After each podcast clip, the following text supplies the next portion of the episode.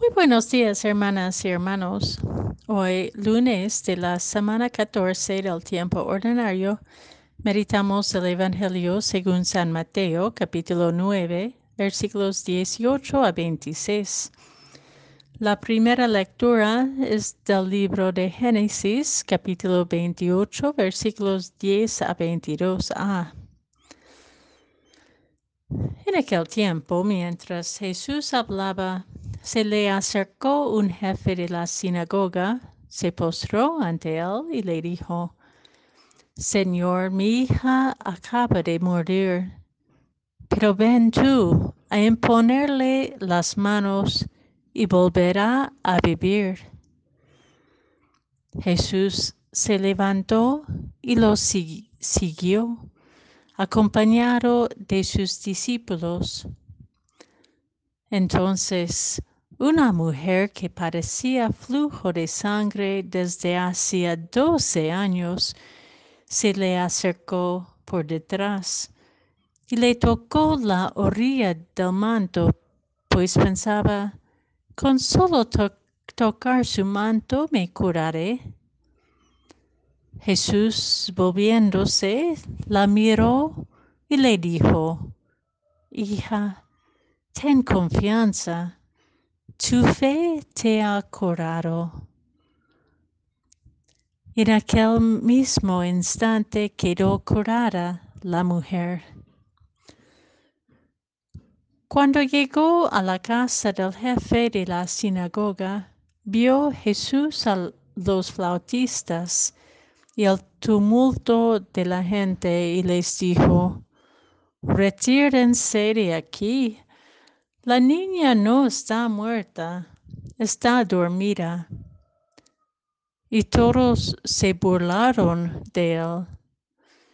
En cuanto hicieron salir a la gente, entró Jesús, tomó a la niña de la mano y ésta se levantó.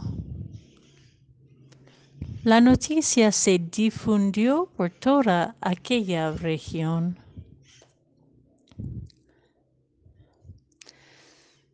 La enfermedad y la muerte pueden causarnos mucha desesperación. Sin embargo, veo en el Evangelio de hoy una invitación a la esperanza de la fe, esa esperanza contra eh, toda esperanza. Esperar con fe es confiar en la misericordia de Dios que siempre se manifiesta cuando no parece menos posible. En nuestro mundo hoy es demasiado fácil acostumbrarnos a la muerte y a lo que nos quita la vida. Miedos, mentiras, opresión, corrupción, todo tipo de ismos que nos separan unos de otras. A veces es simplemente más fácil sucumbirnos al corriente del día que tomar una postura y una decisión decisiva frente a lo que nos quita la vida, a nosotros y a nuestros seres queridos y a nuestro prójimo en la familia humana. El Evangelio de hoy nos muestra la valentía en creer en la posibilidad de vida y la vida en plenitud que Jesús nos ofrece, porque nos requiere una palabra y un gesto que rompen con actitudes que nos atan a normas excluyentes o apariencias cerradas y e-, estigmatizadas estigmatizadas. La niña a la cual fue quitada la vida la recobra precisamente por la fe buscadora de su papá que creyó en la presencia divina manifestada en Jesús. Frente a tantos abusos de niñas y niños en nuestro entorno hoy, muchas veces violadas y vulnerados por sus propios papás, pero también por la misma sociedad que no los protege ni cobija cuando las leyes y sistemas públicos los fallan.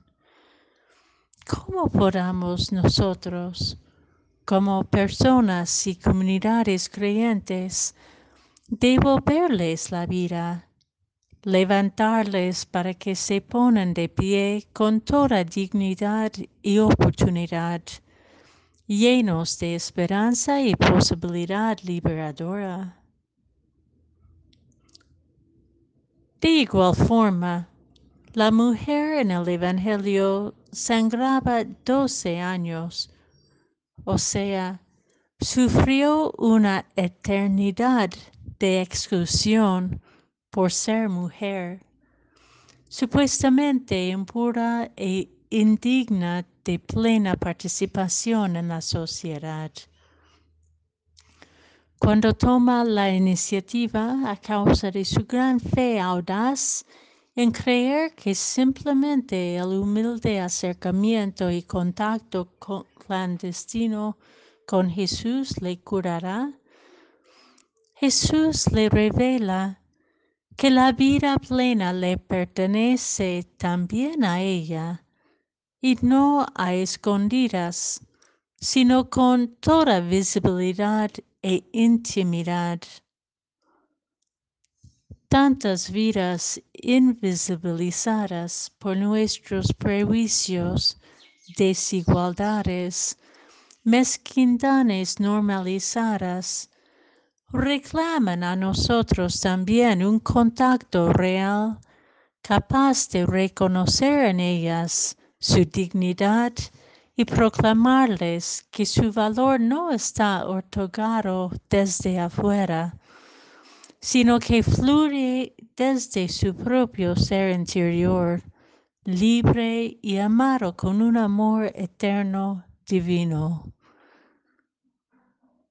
Somos todos y todas a la vez sufrientes de tantas fuerzas de nuestros tiempos que sutil o abiertamente intentan quitarnos la vida. Buscadores y buscadoras de la vida plena que Dios nos ofrece desde la eternidad y facilitadores de vida a través de la sencillez de nuestra palabra y nuestro gesto.